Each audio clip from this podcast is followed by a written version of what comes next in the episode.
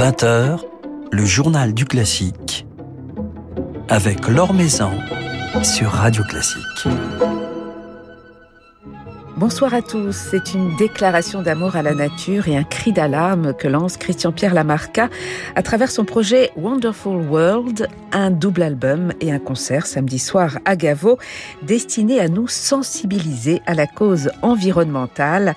Il nous en dira quelques mots tout à l'heure. Et puis Thierry Hillerito du Figaro nous rejoindra pour nous dresser le portrait de la jeune chef Chloé Dufresne. Avant cela, comme chaque soir, quelques nouvelles du monde musical. Edward Gardner vient d'être nommé directeur musical de l'Opéra de Norvège, une institution avec laquelle le chef anglais a régulièrement collaboré et un pays, la Norvège, qu'il connaît bien, pour être à la tête actuellement de l'Orchestre Philharmonique de Bergen. Alors il prendra ses fonctions à l'Opéra en août 2024, mais assumera d'ici là celle de conseiller artistique à compter d'aujourd'hui même. Pour la première fois de son histoire, le Metropolitan Opera fait une pause de mi-saison pendant un mois. Une décision prise en 2018 mais reportée en raison de la crise sanitaire pour être finalement appliquée en ce mois de février. Un break bienvenu pour l'institution new-yorkaise qui a connu un début de saison agité, une lourde crise sociale, une diminution sensible de sa fréquentation et surtout depuis décembre, une explosion des cas positifs au Covid-19 jusqu'à 400 cas parmi le personnel. Alors la reprise est prévue le 28 février avec Don Carlos de Verdi sous la baguette de Yannick Nézé-Séguin. Philippe Gau vous en dit plus dans son article publié sur le site de Radio Classique. Un nouvel album pour le pianiste Gaspard Dehaene, album tout juste sorti sous le label Mille et une notes, placé sous le signe de Chopin et de ses mazurkas. Des pages qui, euh, selon Chopin lui-même, n'étaient pas écrites pour être dansées et dont le pianiste souligne ici toute l'élégance et toute la nostalgie. J'ai souhaité, nous dit-il, mettre en lumière l'influence et l'appropriation de Chopin du folklore polonais dans sa musique, euh, qui s'est révélée pour moi comme étant aussi l'image sonore de son heureuse enfance et dont il ne cessera de chercher les échos. Gaspard Dehaene jouera ce programme en récital le 9 février à la salle Gaveau.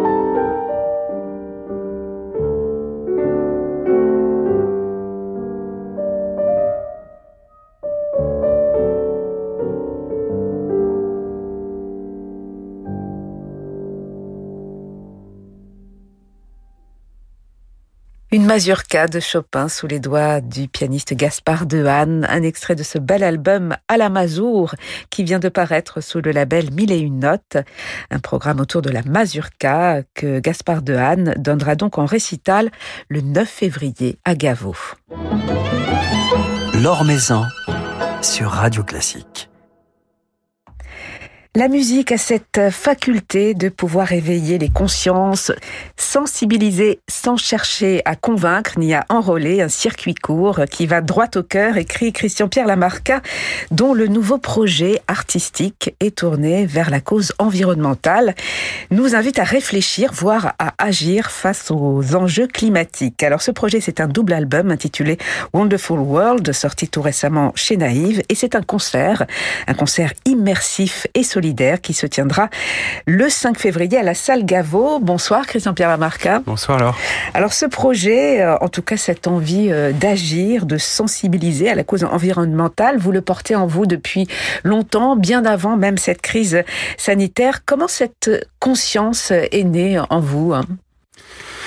Voilà, ça fait de très nombreuses années que j'y pense. Je pense qu'on on est tous euh, très concernés par les enjeux environnementaux. On est tous sensibilisés, évidemment, on en parle beaucoup dans les médias.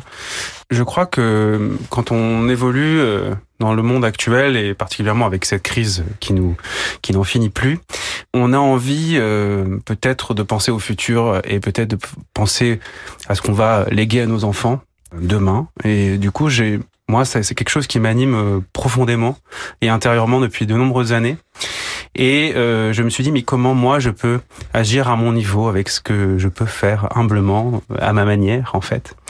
Voilà, c'est un rêve qui se réalise d'une certaine manière parce que j'ai réussi euh, ce pari fou de réunir ces gens d'abord avec un concert pour la planète il y a quelques années maintenant, en 2018-2019. Bizarrement, c'était presque prémonitoire de faire un concert pour la planète avant cette crise du Covid, ou de la Covid, comme vous préférez. Et voilà, maintenant, euh, peut-être fort de cette expérience, du fait d'avoir rencontré euh, euh, tous ces artistes qui se sentent tous aussi très concernés par cette cause. Il n'y a pas de démagogie là-dedans. Je crois qu'on peut tous faire quelque chose. Et, le fait de le faire en musique, de, le faire par les voix de l'émotion, si je puis dire, je pense que ça peut pousser vraiment les gens en tout cas, j'espère les, pousser à l'action. Voilà, c'est ce que j'espère en, en léguant cet album, ce double album, en, en essayant de m'engager comme je peux.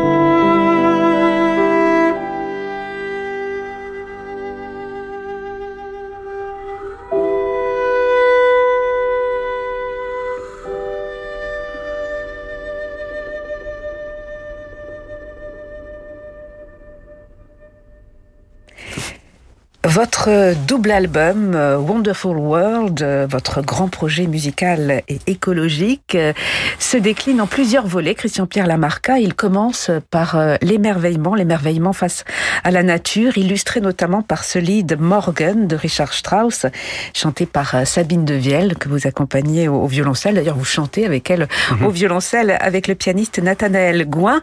Morgan, demain, sublime chant d'amour. Finalement, votre projet, c'est une déclaration d'amour avant tout euh, à la nature, euh, à la planète. Oui, c'est bien résumé. Je, me sens proche, en tout cas, de l'univers euh, vert entre guillemets. Je, je crois que c'est pas tant écologique ce projet c'est presque plus ça dépasse les, les voies de, de l'écologie. C'est surtout euh, de la musique partagée. C'est vraiment un voyage de partage et puis ça a une vocation plutôt humaniste. Je pense que la nature a toujours été au centre euh, de l'univers des compositeurs euh, depuis toujours hein. c'est ça, ça a été une source d'inspiration et ça l'est toujours c'est inépuisable. Donc je pense que pour moi c'est aussi un j'aime aussi me ressourcer avec la nature. C'est comme ça que je vais travailler. C'est comme ça que je trouve une sorte de de force intérieure qui me permet de rechercher aussi avec mon instrument euh, différentes caractéristiques, différentes couleurs. Je suis pas là pour changer le monde et je sais très bien que ce projet-là, il, il changera pas peut-être pas la face des choses, mais peut-être que c'est une goutte euh, dans un océan et peut-être que si chacun euh, a choisi sa petite goutte d'émerveillement, justement, on, on, aurait tendance à voir la vie d'une autre façon et peut-être avec plus de sourire et un tout petit peu plus euh, d'humanité. Je crois qu'on a besoin d'être tous solidaires justement en ce moment. Ce projet, c'est surtout ça, c'est la solidarité, c'est le jouer ensemble, c'est le vivre ensemble, c'est plein d'amour plein d'amour, euh, plein d'émotions dans, dans, ce projet. On évoquait l'émerveillement. Euh, vous l'avez construit selon une sorte de dramaturgie avec euh, plusieurs thèmes, plusieurs volets. Euh, le cri de la, de la nature, l'interdépendance entre l'homme et la nature. Vous allez jusqu'à l'espoir, en passant également par la prière. Il y avait dans, dans votre projet, Christian-Pierre Lamarca, une construction presque dramaturgique qui a guidé en tout cas cette programmation musicale. Absolument. En fait, je ne voulais pas que ce soit un album euh, de petites pièces qui se suivent sans sans euh, sans y apporter du sens. Tout ça part de ma conception générale. J'ai envie de dire, on a on est tous dans une quête de sens en ce moment dans nos vies. On a besoin de donner du sens à, nos projets. On a besoin de voilà de vivre à travers nos projets, à travers euh, nos métiers, à travers ce que l'on transmet aussi à nos à nos enfants. Et pour moi, c'était important de donner du sens à ma vie et de, de, de, créer un projet justement qui soit articulé en plusieurs phases. Et du coup, il y a une vraie progression, une arche qui se dessine dans ce projet, qui part d'une introduction, vous l'avez dit, un émerveillement, le cri de l'homme aussi, euh, le cri de la terre, et une phase un peu plus méditative. Et finalement, on trace des perspectives. Donc je voulais qu'il y ait une, une vraie courbe qui permette à l'auditeur aussi de trouver un chemin et un sens aussi à cet album. Et je tiens à rajouter aussi que tout cet album est né d'un rêve quelque part, d'un rêve de faire coller euh, toutes ces musiques à euh, des images et aux images de Yann Arthus Bertrand, qui est un, un immense euh, photographe d'abord et puis réalisateur et ces films m'ont beaucoup marqué. Ces films ont marqué euh, beaucoup de gens d'ailleurs. Ils ont été assez précurseurs dans le domaine, euh, surtout en France. Et je crois que ça a été pour moi un, un élément déclencheur et j'ai eu envie euh, de faire coller ces images à certaines musiques et sans m'imposer de frontières sans m'imposer de styles aussi différents. C'est aussi pour ça que dans cet album euh, sont réunies à la fois des pièces du grand répertoire et en même temps je me permets d'aller euh, chercher des styles comme le jazz, comme la comédie musicale, comme presque la création puisqu'il y a des pièces de Fazil Say. Euh, enfin, on va très loin, on va même dans l'improvisation puisqu'on se rejoint même à et on s'est amusé avec Patricia Petitbon et Thierry Esquèche à improviser sur vraiment sur la nature. On, fait, on, reproduit presque la nature euh, à un moment donné.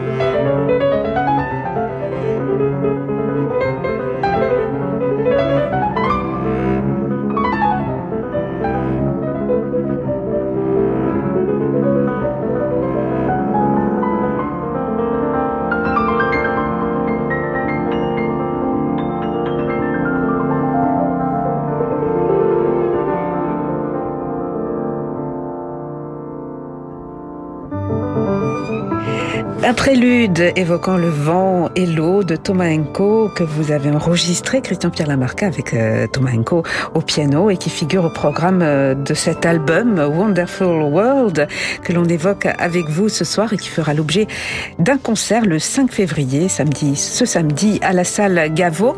Alors vous vous êtes, vous vous êtes associé pour ce projet à, à différents musiciens, Thomas Enko, on évoquait Patricia Petitbon, on écoutait également Sabine Devielle, on pourrait citer Baptiste Trottignon, Michel Portal, Et tant d'autres. C'était important pour vous que cette démarche, euh, elle ait un esprit collectif. Euh.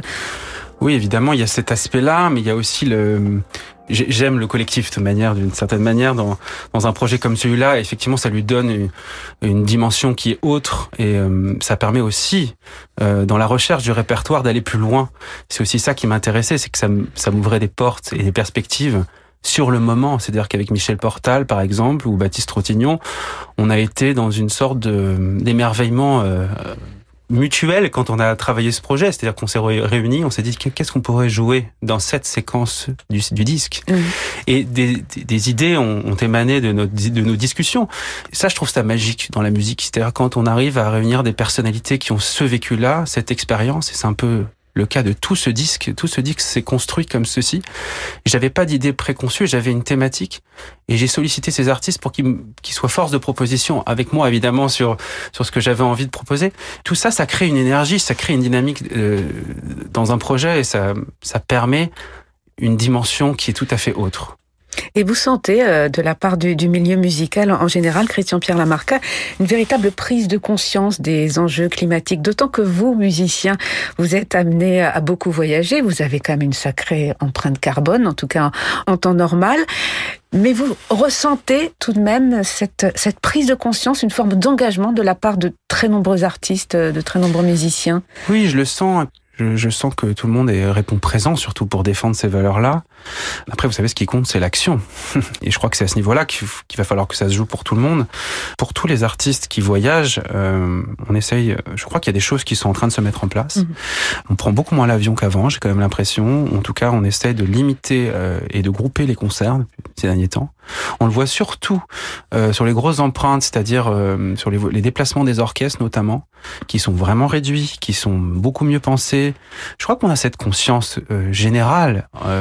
Que la crise sanitaire a renforcé en, en, mettant en avant le fait que cette mondialisation était poussée à l'excès. C'est ça, il y a une, c'est très extrême. Et je crois que vous savez, moi, ma démarche, elle n'est pas du tout de j'ai pas envie de faire culpabiliser euh, les artistes ni les. Je crois qu'il faut pas se mettre dans cette forme de culpabilité. Je crois qu'il y a quelque chose qui vaut mieux être dans une forme de transmission et de, de gestes simples et de pouvoir chacun à notre niveau essayer de faire ce qu'on peut faire. Et si tout le monde faisait à son niveau ceci, ma philosophie c'est qu'avec ce qu'on sait faire et ce qu'on peut faire, on peut changer les choses. Voilà, ben vous le faites en tout cas avec un album, ce double album Wonderful World qui vient de paraître chez Naïve. Et puis ce concert euh, samedi 5 février à la salle Gaveau avec euh, des images et des films donc de Yann Arthus Bertrand, avec la participation de Julie Depardieu, de Baptiste Trottignon, Michel Portal, Félicien Bru, Édouard Macarez, Lilywood on the Brick, euh, donc quelques-uns des, des artistes qui vous accompagnent dans cet album dont on va écouter un dernier extrait pour se, pour se quitter. J'ai choisi Moon River, sublime mhm. mélodie d'André Mancini que vous jouez ici avec des musiciens de l'Orchestre de Paris et Nathanaël Gouin qui vous accompagnent dans cette aventure. Des arrangements que vous avez réalisés euh, vous-même. En partie avec un arrangeur qui est superbe, c'est Stéphane Gasso. Et je remercie aussi euh, évidemment tous les artistes qui m'ont accompagné et qui défendent les mêmes valeurs que moi et qui m'ont accompagné sur le concert pour la planète, sur ce, ce, ce double album, parce que leur participation est, compte beaucoup pour moi, enfin elle représente beaucoup. Et Nathanaël Gouin en fait partie. Euh, en particulier parce qu'il est évidemment une sorte de, il fait partie de la trame de cet album, tout comme les musiciens de l'Orchestre de Paris qui ont été euh, extraordinaires euh, dans leur engagement et leur fidélité. Voilà, et eh bien on se donne tous rendez-vous samedi soir, salle Gaveau. Merci beaucoup. Avec grand plaisir, je vous attends.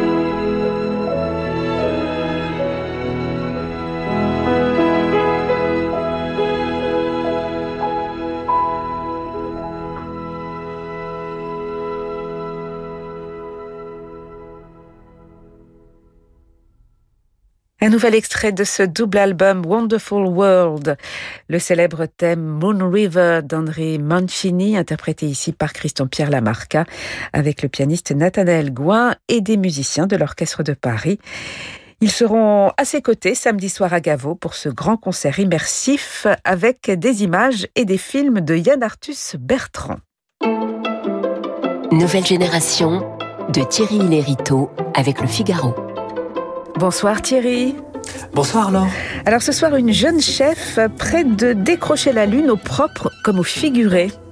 En effet, Laure, au propre, car à 30 ans, Chloé Dufresne eh bien, dirigera dans quelques jours la reprise niçoise du Voyage dans la Lune d'Offenbach, le nouveau spectacle en tournée du Centre français de promotion lyrique, centre qui, pour ses 50 ans, change d'ailleurs de nom puisqu'il faut désormais l'appeler Génération Opéra. C'est plus court, plus efficace et puis surtout plus en adéquation avec la mission du centre, celle de révéler les jeunes talents de la nouvelle génération lyrique et de favoriser leur insertion professionnelle, dont acte avec cette nouvelle production du Voyage dans la Lune, à laquelle participent pas moins de 18 chanteurs répartis en double distribution et qui se voit dirigé dans pas moins de 16 maisons d'opéra différentes par deux étoiles de la garde montante des chefs d'orchestre français, donc Pierre Dumousseau et Chloé Dufresne.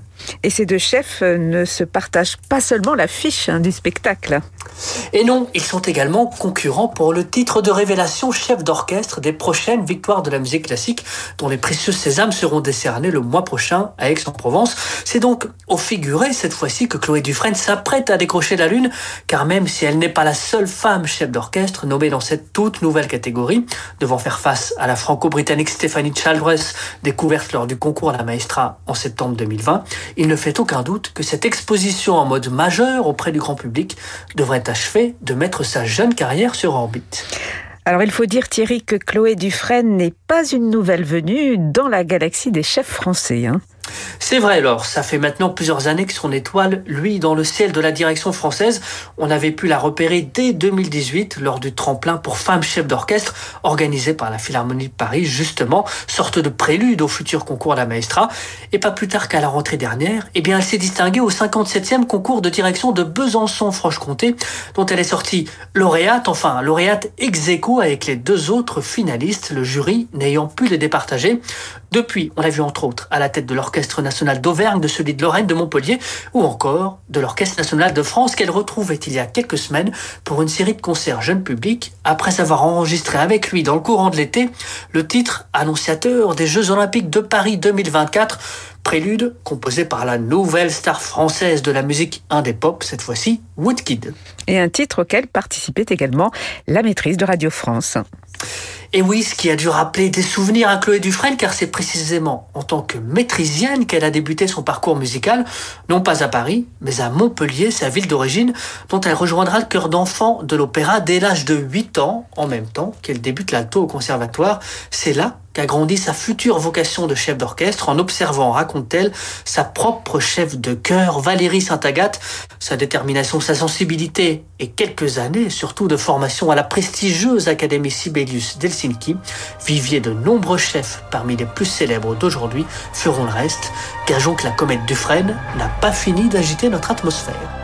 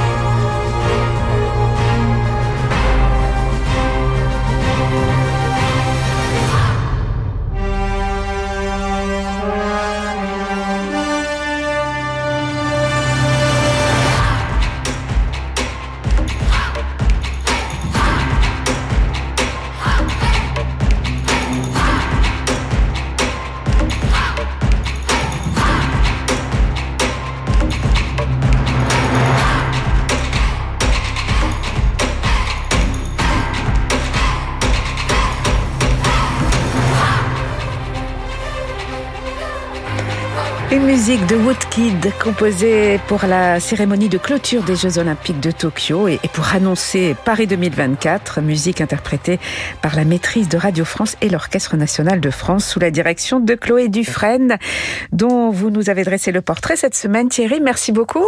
Merci à vous, Laure. Et à la semaine prochaine. Merci à Bertrand Dorini qui réalisait cette émission. Demain, nous gagnerons les montagnes suisses, les sommets musicaux d'Ockstadt en compagnie de Renaud Capuçon, de Guillaume Sutre et de Gérard Cosset. Mais tout de suite, je vous invite à prolonger cette soirée en musique avec Francis Drezel.